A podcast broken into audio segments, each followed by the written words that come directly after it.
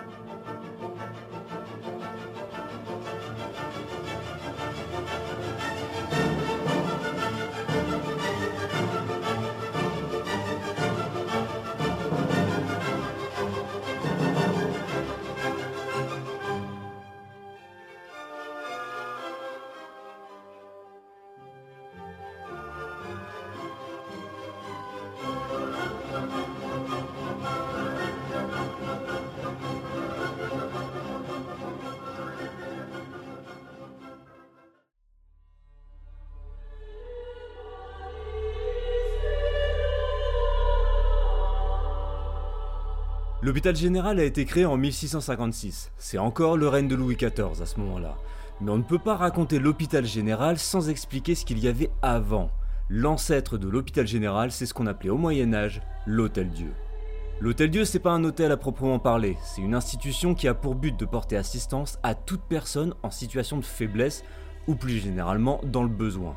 Alors évidemment, les premières personnes concernées, ce sont les pauvres et les nécessiteux, mais pas uniquement.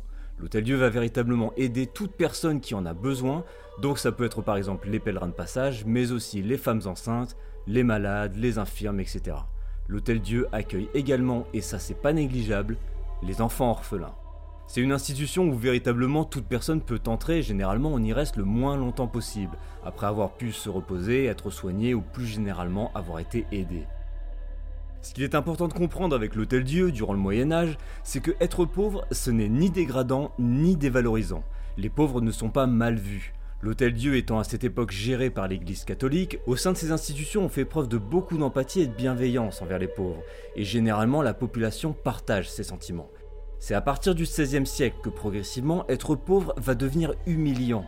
Et c'est à cause de cette mentalité que la situation qui règne dans les différents hôtels dieux qui existent dans tout le royaume va commencer à se dégrader.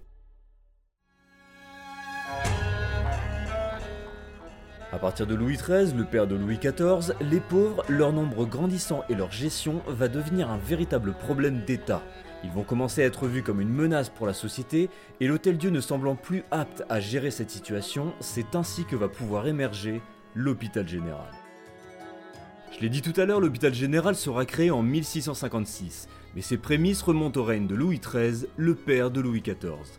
Ce qui se passe à ce moment-là, si on veut faire simple, les pauvres sont de plus en plus nombreux, il y a beaucoup de Français qui sombrent dans la misère et comme les pauvres suivent généralement les convois de nourriture, la concentration des nécessiteux en ville explose et malheureusement en même temps la criminalité et l'insécurité.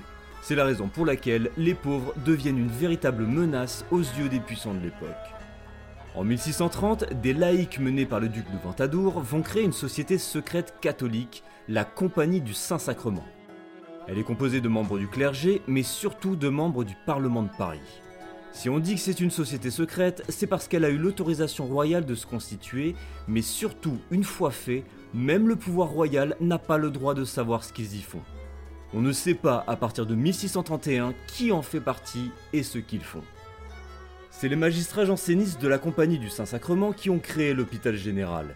Et bien qu'on appelle ça un hôpital, leur but n'est absolument pas de soigner les malades. Leur objectif est d'enfermer tous les indésirables. Les pauvres, les vagabonds, les mendiants, les prostituées, etc.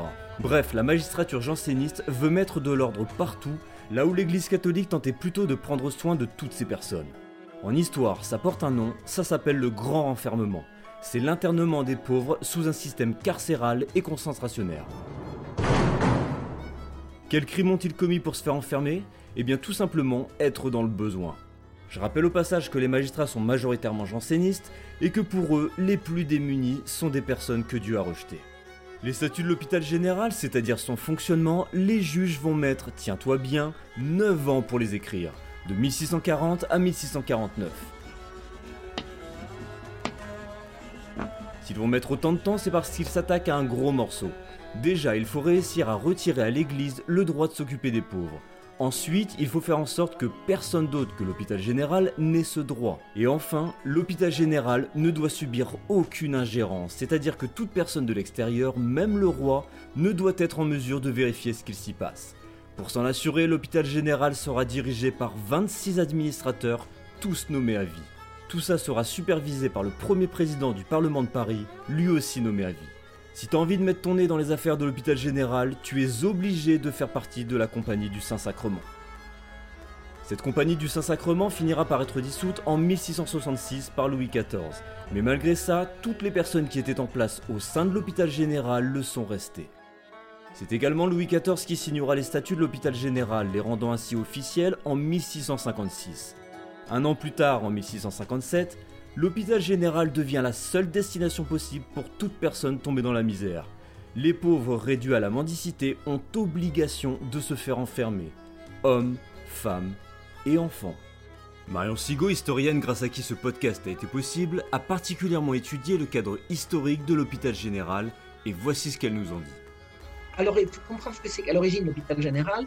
C'est une institution qui est fondée pour venir à bout d'un problème récurrent. Ça fait quand même des siècles que ça dure, mais là, ça empire, de la, de la mendicité agressive dans les villes. Vous avez des mendiants qui s'organisaient en véritable bande, c'est complètement dingue. Des bandes de mendiants, c'est à la fois des brigands. Et puis, il y a une, il y a une certaine. Il y a un jeu qui consiste à, à jouer l'estropié pour exciter la pitié, parce que la pitié, ça marche, hein, les gens sont gentils, ils veulent. Bon.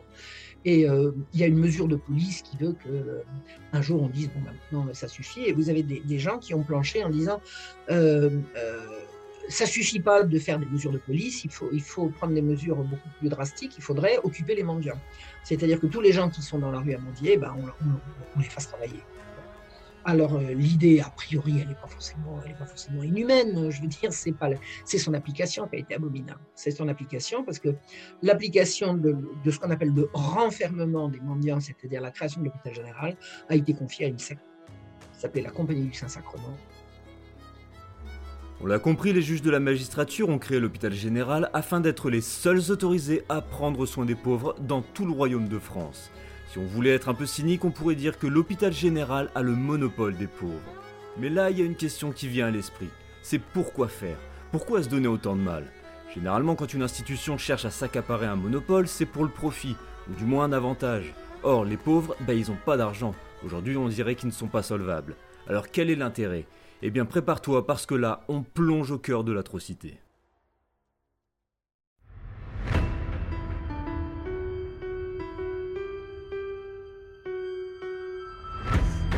L'hôpital général de Paris, c'est pas juste un seul bâtiment. Il y en a plusieurs, mais les trois principaux, c'est la Salpêtrière, Bicêtre et la Piété. Si ces noms ne te sont pas inconnus, c'est tout à fait normal. La Salpêtrière et Bicêtre, ça existe toujours.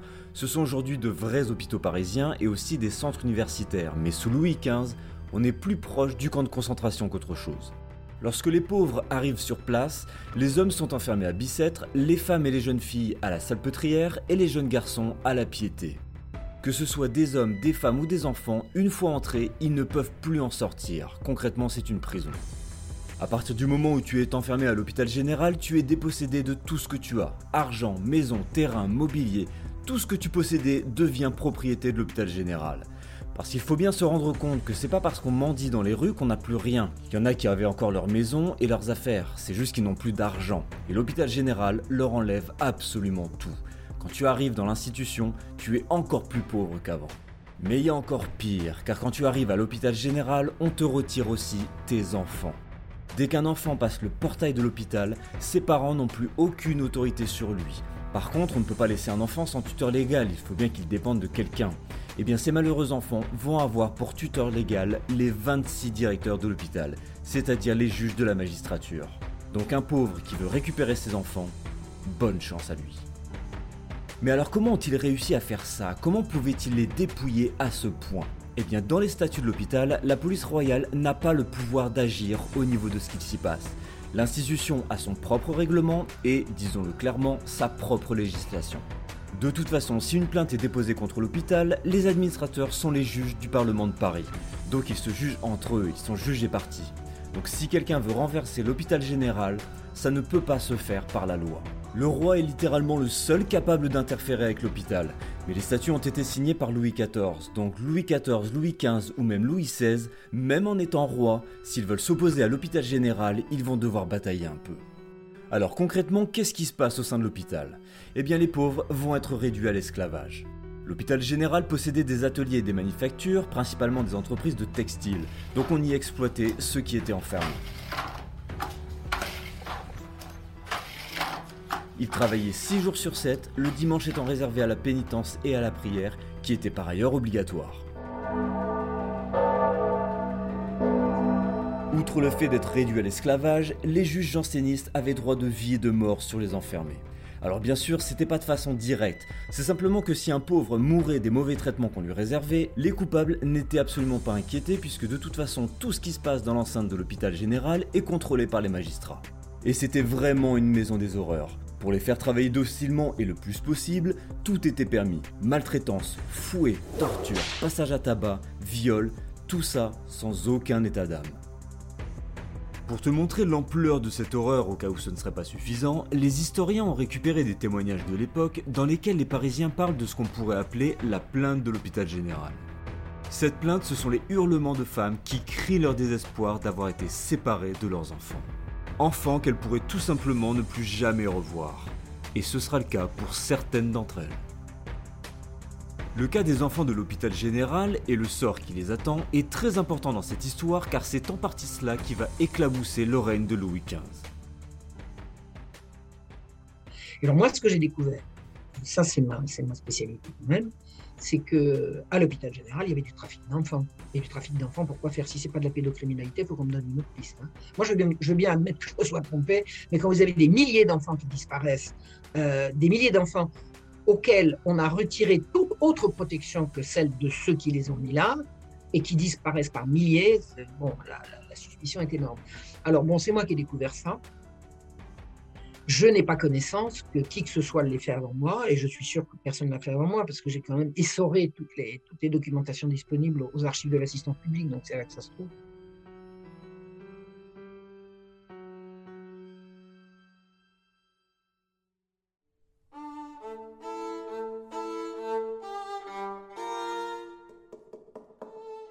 Au sein de l'hôpital général, ce ne sont pas les hommes et les femmes qui vont souffrir le plus. Malheureusement, ce sont les enfants. Et des enfants, il y en a beaucoup dans l'institution. Premièrement, il y a ceux qui sont arrivés avec leurs parents, mais il y a aussi des femmes enceintes qui arrivent à l'hôpital général. Lorsqu'elles accouchent, on leur arrache directement leurs enfants et ils sont emportés pour aller grossir le rang des enfants qui dépendent des administrateurs, c'est-à-dire des magistrats du Parlement de Paris. Et enfin, il y a aussi des femmes de la salpêtrière qui tombent enceintes dans l'institution. Puisque les hommes sont enfermés à Bicêtre, je pense que j'ai pas besoin de te faire un dessin sur comment elles sont tombées enceintes. Dans tous les cas, les magistrats vont se retrouver seuls et uniques tuteurs légaux d'une tripotée d'enfants. Et ils ne vont pas en prendre soin, c'est le moins qu'on puisse dire, puisqu'ils vont mettre en place un gigantesque trafic d'enfants, dont certains ne reviendront jamais. Mais tout ce qui se passe au sein de l'hôpital général finira par se savoir parce qu'il n'y a pas que des histoires de maltraitance, on parle aussi de trafic d'argent, de corruption, c'est un joyeux bordel, au sens propre comme au sens figuré, et ce sont les prêtres de l'établissement qui vont faire remonter ces informations jusqu'au roi Louis XV, qui prendra des mesures en 1746. Le roi va nommer Christophe de Beaumont archevêque de Paris, lui demander de siéger directement à l'hôpital et de mettre de l'ordre dans tout ça. Bien évidemment, les magistrats vont s'y opposer en décrétant la grève générale. Ils vont même faire plus que ça, ils vont également bloquer certains fonds pour empêcher l'hôpital général de fonctionner. La supérieure qui gère la salpêtrière pour le compte des magistrats, Catherine Huette, va s'enfuir de peur de se faire arrêter. Beaumont en profitera pour nommer de force à sa place Madame de Moissan. Et ensemble, ils vont y remettre un peu d'ordre, mais avec un effet limité. Il faut, que je raconte quand même la jeunesse de la chose. Vous avez eu, la, il y avait des plaintes à l'hôpital général de, de, maltraitance, de malversation, de détournement de fonds, de violence, de viol. Il y, avait tout. Il y avait, un dossier comme ça qui, s'accumulait sur le, bureau du roi, sur ce qu'il fallait mettre de, de l'ordre à l'hôpital général, qui était tenu de main de maître par des magistrats et que des magistrats. Magistrats, magistrats, magistrats. Des juges, des juges, des juges. Il y avait des prêtres qui étaient là pour, pour, distribuer les sacrements, mais ils ne faisaient pas partie de de l'administration. et l'archevêque de Paris était censé siéger au conseil d'administration, mais il n'était jamais invité à le faire, il n'y allait jamais. Donc c'était un truc euh, entre, magistrats qui étaient tous jansénistes. Alors à l'origine, ils étaient tous de la compagnie du Saint-Sacrement. Vous savez, la compagnie du Saint-Sacrement, c'est les dévots de Molière, de Tartuffe. Vous savez, cacher ce sein que je ne saurais voir. Voilà, les hypocrites, et les, en fait les paillards, les paillards déguisés en, déguisés en, en bonne sœur et en moine. Donc, euh, il, y a eu, y avait scandale sur scandale à, l'hôpital général et euh, c'était vraiment les magistrats entre eux qui, euh, qui, faisaient leur petite. Alors, ils avaient tous deux ou trois maîtresses d'entre eux, c'est hallucinant, c'est hallucinant. Et le roi, un jour, il, appelle l'archevêque de Paris puis il lui dit allez mettre de l'ordre là-dedans. L'archevêque de Paris, il était censé siéger, mais il ne siégeait jamais. Là, le roi a donné l'ordre à l'archevêque d'y aller voir. Donc là, c'était typiquement le genre d'ordre que le roi était en mesure de donner. Et euh, l'archevêque de Paris, dès qu'il est arrivé, qu'il a vu ce qui se passait, il a commencé à vouloir y mettre de l'ordre, la grève générale de la magistrature, tout s'est arrêté. Et alors, on ne peut pas comprendre. Moi, j'ai lu un bouquin absolument passionnant d'un monsieur qui s'appelait Henri Légier Desgranges, qui a fait une enquête absolument phénoménale, phénoménale sur toute l'affaire de l'hôpital général. Et lui, il n'a pas il n'a pas vu les registres d'entrée et de sortie des enfants, il n'a pas vu ce que j'ai vu. Donc, il explique toute l'affaire sans sans, donner le pourquoi. Et le pourquoi, c'est qu'il y avait du trafic d'enfants. Si on ne le sait pas, on ne peut pas comprendre. On peut pas comprendre. Et dès que vous comprenez ça, c'est, ça s'éclaire de façon absolument aveuglante. Au sujet du trafic d'enfants, comment est-ce qu'on le sait? Parce que bien évidemment, on peut fouiller les archives autant qu'on veut, ce n'est écrit nulle part noir sur blanc. Donc pour le comprendre, les historiens et historiennes qui se sont interrogés à ce sujet ont dû faire un travail d'enquête. Et justement, il y a une chose formidable dans l'Ancien Régime, ce sont les registres d'entrée et de sortie des institutions royales. Il faut savoir que jusqu'à la Révolution, toute institution qui dépend de près ou de loin au pouvoir royal possède un registre pour garder une trace de toute personne qui entre, qui sort, et éventuellement d'où elle vient et où elle s'en va. C'est-à-dire qu'il est impossible sous l'Ancien Régime de rentrer ou de sortir d'une instance royale sans laisser de traces, et l'hôpital général ne fait pas exception. Et c'est ainsi que dans les archives, on retrouve la trace de pratiquement tous les enfants de l'hôpital général. De cette manière, on sait que ce sont des milliers d'enfants qui sortent et disparaissent. On sait aussi que d'autres enfants sortent de l'institution des enfants trouvés à Paris et entrent à la salpêtrière ou à la piété, mais entre-temps, ils restent dehors entre 24 et 48 heures. C'est donc bien qu'entre les deux institutions, quelqu'un les a emmenés faire un tour, sans savoir exactement où. Pire encore, lorsqu'ils réapparaissent, le taux de mortalité chez ces enfants dans les mois qui suivent est très important. On ne sait pas exactement ce que ces enfants ont subi dans la mesure où dans les archives, il n'y a pas d'explication de tout ça. Mais forcément, s'ils sont morts dans les mois qui suivent, c'est bien qu'ils ont subi des traitements qui dépassent l'entendement. Et un dernier exemple, c'est que dans les registres, bien souvent, on n'a pas le nom de la personne qui vient chercher les enfants. Le roi avait véritablement le pouvoir pour arrêter tout ça, mais étrangement, Louis XV n'a rien fait. Toute la question est de savoir pourquoi. Et euh, il est certain que, euh, si ça s'était su, ça aurait été un scandale absolument euh, euh, inouï, quoi. Donc ça ne s'est jamais su. Mais moi, je suis persuadé que les reculades, les diverses reculades du roi Louis XV au moment où le, la magistrature s'est mise en grève pour empêcher que l'archevêque de Paris voir ce qui se passait à l'hôpital. Je suis sûr que les reculades du roi, le roi a essayé de tenir bon, il a fait preuve d'autorité, mais finalement il a tout lâché. C'est parce que lui-même, on lui mettait des petites filles dans son lit. Et euh, les pédophiles se tiennent entre eux. Les pédophiles se tiennent entre eux. Le jour où j'ai compris ça, ça s'est éclairé de façon aveuglante. Tu as bien entendu, on accuse le roi Louis XV de pédophilie. Et même si on n'en parle jamais, même si clairement on n'apprend pas ça dans le milieu scolaire, c'est totalement avéré historiquement parlant. Maintenant, il faut tout de même préciser que Louis XV n'était pas fondamentalement pédophile, disons plutôt qu'il y a été fortement incité. Et pour t'expliquer ça, il faut que je te parle de la marquise de Pompadour.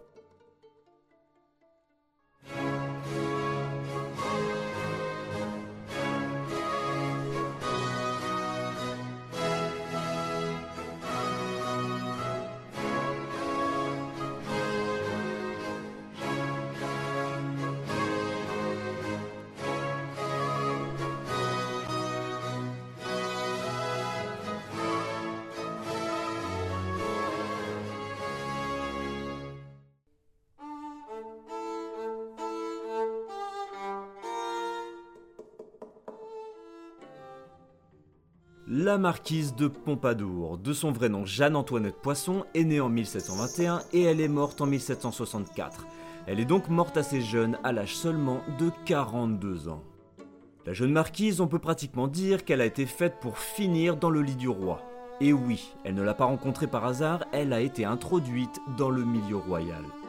Derrière elle, on retrouve un groupe de banquiers, notamment les frères Paris. Les frères Paris sont des banquiers qui sont déjà, à l'époque, considérablement assis. C'est notamment eux qui se sont occupés de la commission du visa dont on a parlé dans le précédent podcast sur le système de John Law. Il faut savoir que le père de la marquise, François Poisson, a travaillé pour les frères Paris et que l'un d'eux, Jean Paris de Montmartel, est même devenu son parrain. De manière non officielle, certains historiens, comme Xavier Salmon, suspectent même Jean Paris d'être le père biologique de la future marquise.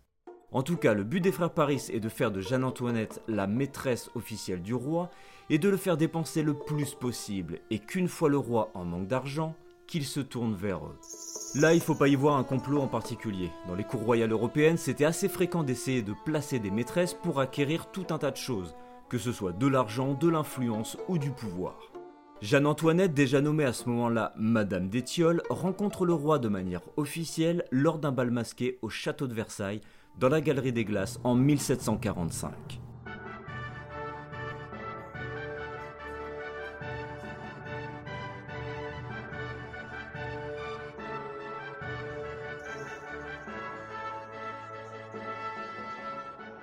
A partir de là, le roi va devenir fou amoureux de Jeanne-Antoinette, et comme je l'ai dit, elle y avait été préparée. Elle savait danser, elle savait chanter, elle composait des poèmes, elle était intelligente et cultivée, elle savait sculpter, elle savait peindre, bref, elle maîtrisait à la perfection tous les arts de l'époque considérés comme le summum du raffinement et de l'élégance. Et pour couronner le tout, on l'a dit également d'une très grande beauté. Elle devient donc très rapidement la maîtresse attitrée du roi et s'installe la même année au château de Versailles. Toujours en 1745, le roi lui donne également le domaine de Pompadour et c'est ainsi qu'elle rejoint la noblesse sous le nom de marquise de Pompadour. Elle va devenir très rapidement non seulement maîtresse, mais aussi amie intime et confidente de Louis XV. Sauf que 5 ans plus tard, en 1750, elle contracte une MST et les médecins vont lui déconseiller de continuer de coucher avec le roi. Et là, c'est un petit peu la panique. Comment garder son influence sur le roi sans pour autant coucher avec lui? Là, la marquise de Pompadour va tout simplement être pragmatique et mettre de côté tout sens moral. Quel individu est capable de coucher avec le roi sans qu'il en tombe amoureux et sans qu'il s'y attache? Eh bien tout simplement de très jeunes filles. La marquise, avec l'aide de son frère, Abel Poisson, marquis de Marigny, ils vont tous les deux mettre de petites filles dans le lit du roi. Alors il y en a plusieurs, mais la plus connue est sans doute Marie-Louise O'Murphy, qui à l'époque n'a que 15 ans. Alors là, une petite précision s'impose. 15 ans, pour l'époque, on peut être en droit de se dire que c'est peut-être pas si extraordinaire, puisqu'on a généralement tendance à penser que les filles étaient plus mûres dans le temps. C'est totalement faux, on le sait grâce aux historiens, l'âge moyen des premières menstruations en 1750, c'est autour de 16 ans, contre 12 aujourd'hui. Donc la petite Marie-Louise O'Murphy, il faut pas la voir comme une adolescente de 15 ans, mais plutôt comme une petite fille de 11 ans pour l'époque. Ça serait plus juste. Dans tous les cas, c'est de cette manière que la marquise de Pompadour a pu garder son influence sur le roi jusqu'à sa mort. Et alors, la, raison pour laquelle le roi n'a pas pu y mettre de l'ordre, eh c'est que parallèlement, il est évident, il est avéré que la Pompadour mettait des petites filles dans son lit. Alors, la Pompadour, c'était la maîtresse attitrée, Il n'était pas censé une maîtresse attitrée, mais il avait une quand même. Elle était quasiment Premier ministre. Elle recevait les ministres, elle recevait. C'était incroyable. Elle avait un pouvoir, cette bonne femme. Oh, en plus, elle était totalement amorale. J'ai une aberration. Cette mère que tu es brillante. Elle était brillante, elle était intelligente. On ne va pas lui retirer ça. Hein. Et certainement, elle était attachée euh, très très fort au roi. Enfin, par ça, elle a eu une influence absolument délétère sur lui. Et, euh, quand, elle a, quand son médecin lui a interdit d'avoir des rapports charnelle avec le roi parce qu'elle avait attrapé une sale maladie, que, que lui, d'ailleurs, lui avait donné, eh bien, pour, que la place ne soit pas occupée par, une, rivale, elle a mis des petites filles. Ça s'appelle comment, ça? Et comment voulez-vous qu'un roi qui, qui, couche avec des petites filles puisse mettre de l'ordre à l'hôpital général où on fait du trafic d'enfants? C'est QFD QFD. Mais ça, ça veut dire que la royauté, elle est déjà, elle est déjà effondrée. La royauté, je veux dire, un roi ne peut être qu'exemplaire. On ne peut pas être roi si on n'est pas exemplaire. Donc dès l'instant où le roi n'est plus exemplaire, et Dieu sait si, si Louis XV ne l'était pas, euh, le, verre est dans le fruit, ça ne peut que s'effondrer.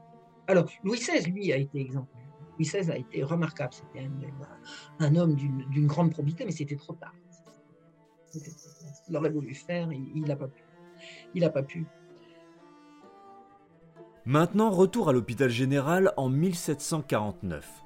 L'archevêque Beaumont a tenté de remettre de l'ordre dans l'hôpital général, mais comme les magistrats se sont mis en grève, je le disais tout à l'heure, ses actions sont limitées.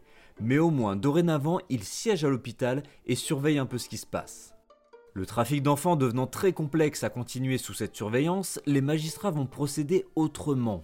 On ne peut plus servir au sein de l'hôpital, c'est pas grave, on va enlever des enfants dans la rue. C'est l'affaire de ce qu'on appelle en histoire les grands enlèvements d'enfants, de septembre 1749 à mai 1750, exactement au moment où le roi commence à passer ses nuits avec des petites filles que lui amène le marquis de Marigny, frère de la Pompadour. Mais là que les choses soient claires, il n'y a pas de lien entre les activités du roi et les enlèvements d'enfants dans Paris.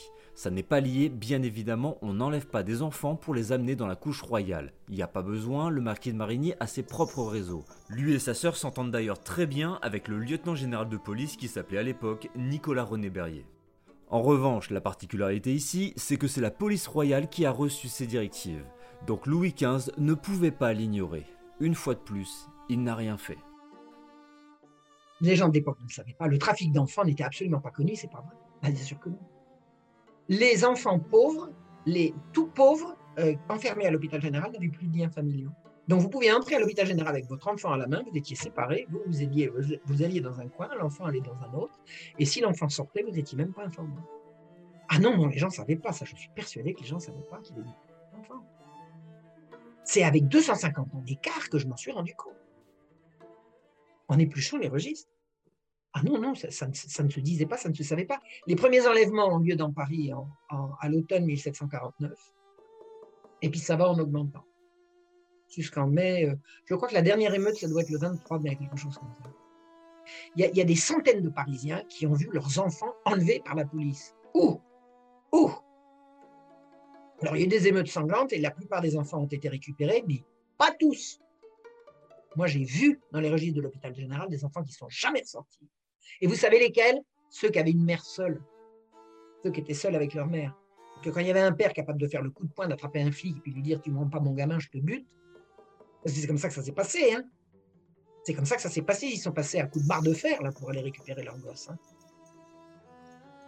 Et une femme seule, une mère seule, une, veuve, elle, elle, n'a jamais revu son gamin. C'est infernal. Et on lui a enlevé comme ça. Puis après, il y a eu, des procès. c'est infernal, le procès des d'enfants. C'est insupportable. C'est insupportable. Parce que les enleveurs d'enfants sont arrivés au procès en disant on a reçu des ordres et ils ont montré les ordres. Vous les avez là. Ils regardez. Oh. Mais ils ont été relaxés. Alors que les émeutiers qui, qui, leur ont fait la peau, enfin qui ont fait la peau à plusieurs, il y a eu des morts. Ils ont été pendus. Et le roi n'a pas voulu faire grâce encore un coup. Pourquoi il n'a pas, voulu faire Louis XV, il n'a pas fait grâce ni aux chevaliers de la barre, ni aux, émeutiers des, enlèvements d'enfants. C'est une honte.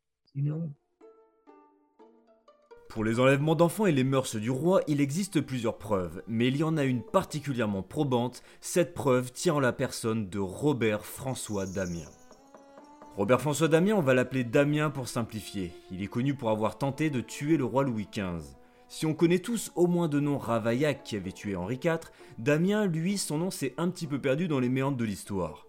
Peut-être parce qu'après tout, Louis XV n'a été que très légèrement blessé, peut-être aussi parce qu'il détenait des informations qu'on aimerait bien oublier.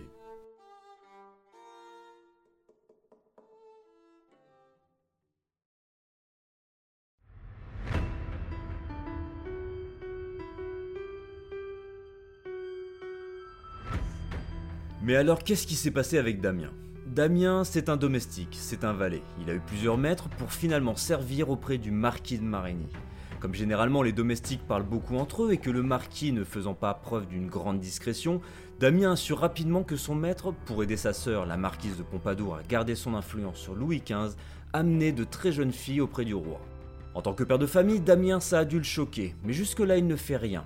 Arrive 1750 et les enlèvements d'enfants, la fille de Damien fait partie de ses enfants.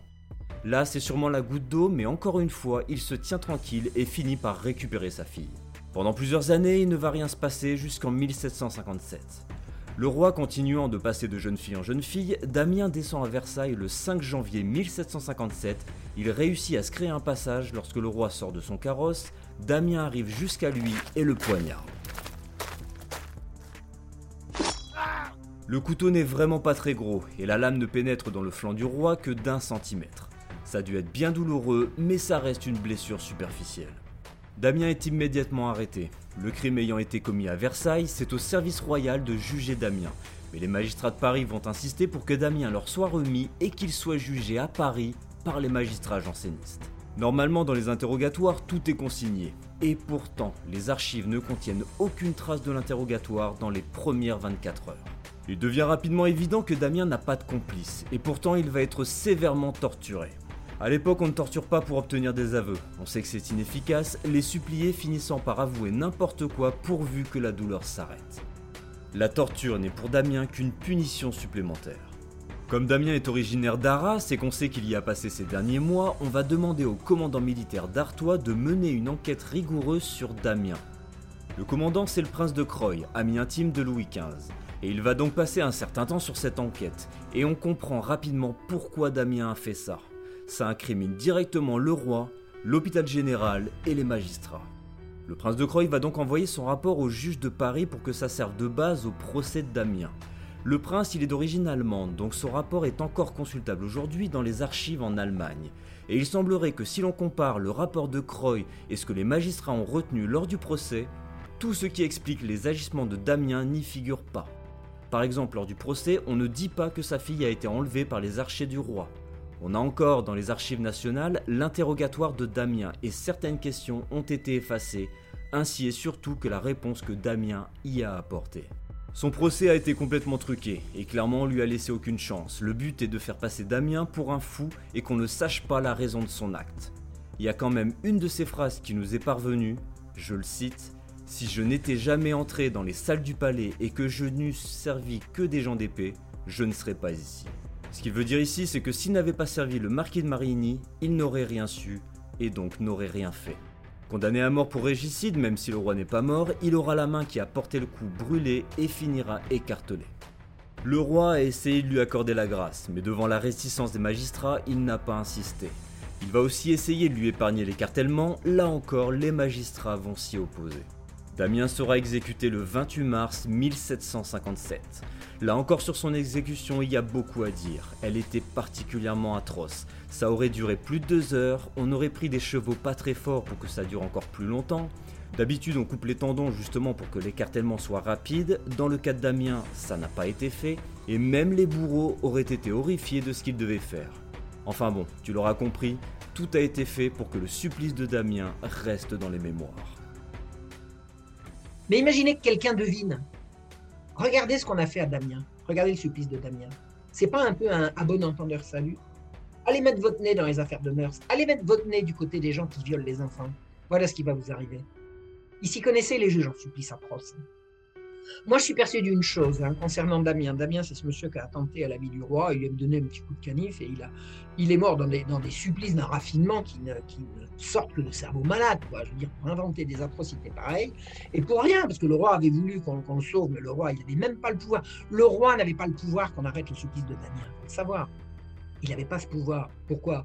Parce que s'il faisait un coup de majesté, on lui aurait dit dites donc, oh, vous voulez qu'on en, en dise plus long? Dans l'absolu, il avait le pouvoir, mais, mais dans, les, dans les faits, il ne l'avait pas. Pourquoi est-ce que Damien a fait ça? Damien, il savait, Damien, il avait été domestique du frère de la marquise de Pompadour qui mettait les petites filles dans le lit du roi. Et le frère de la marquise, qui s'appelait Abel Poisson, marquis de Marigny, il parlait devant ses domestiques. Il avait une tel mépris de ces gens qui disaient n'importe quoi devant eux. Et un domestique, ça peut également être un père de famille avec une morale. Et quand on raconte qu'on a amené des petites filles dans le lit du roi, le domestique, il peut l'avoir là. Je ne pense pas que Damien ait été apporté de voir les, gamines que le, vilain marquis de Marigny menait, dans, la, couche royale. Mais Damien, euh, en 1750, quand il y a eu, euh, juste au, début de l'affaire de l'hôpital général, en 1750, la police s'est mise à enlever des enfants dans les rues. Et la fille de Damien été Il était fou, il était fou, il était fou, il était fou. Il voulait aller faire la peau du côté de police. On disait lieutenant général de police. Nicolas René Berrier. Et Nicolas René Berrier, bon, Damien, il a récupéré sa fille, hein, comme, comme, beaucoup, de parents. Euh, mais Nicolas René Berrier, il a, il a, il a failli passer. Hein la foule a, assiégé son, hôtel particulier. Il est obligé de s'enfuir au milieu de la nuit en chemise de nuit avec sa femme et sa fille en escaladant, en escaladant un mur avec une, échelle. Parce que, parce que le, peuple voulait lui faire la peau. Le peuple voulait lui faire la peau. Donc l'affaire Damien, c'est quand même dans ce contexte-là. La police se met à enlever des enfants. Pourquoi? Ah, bah, peut-être que depuis que l'archevêque est à l'hôpital général, euh, on peut moins se servir mon craint de pouvoir moins servir. La mort de Damien marquera la victoire des parlementaires. Le roi redonnera aux magistrats la gestion de l'hôpital général et ira même jusqu'à exiler l'archevêque de Paris, Beaumont, celui-là même qui tentait de remettre de l'ordre à l'hôpital. De son côté, le roi se rendra de moins en moins à Paris, se repliant à Versailles. Si Louis XV aura quelque peu terni la figure royale en France, ce n'est pourtant pas ça qui va créer la Révolution française. Néanmoins, Louis XV symbolisera l'affaiblissement de la monarchie qui ne survivra pas au coup de marteau que va représenter l'arrivée du libéralisme et du mouvement des Lumières. Affaire à suivre dans le prochain podcast.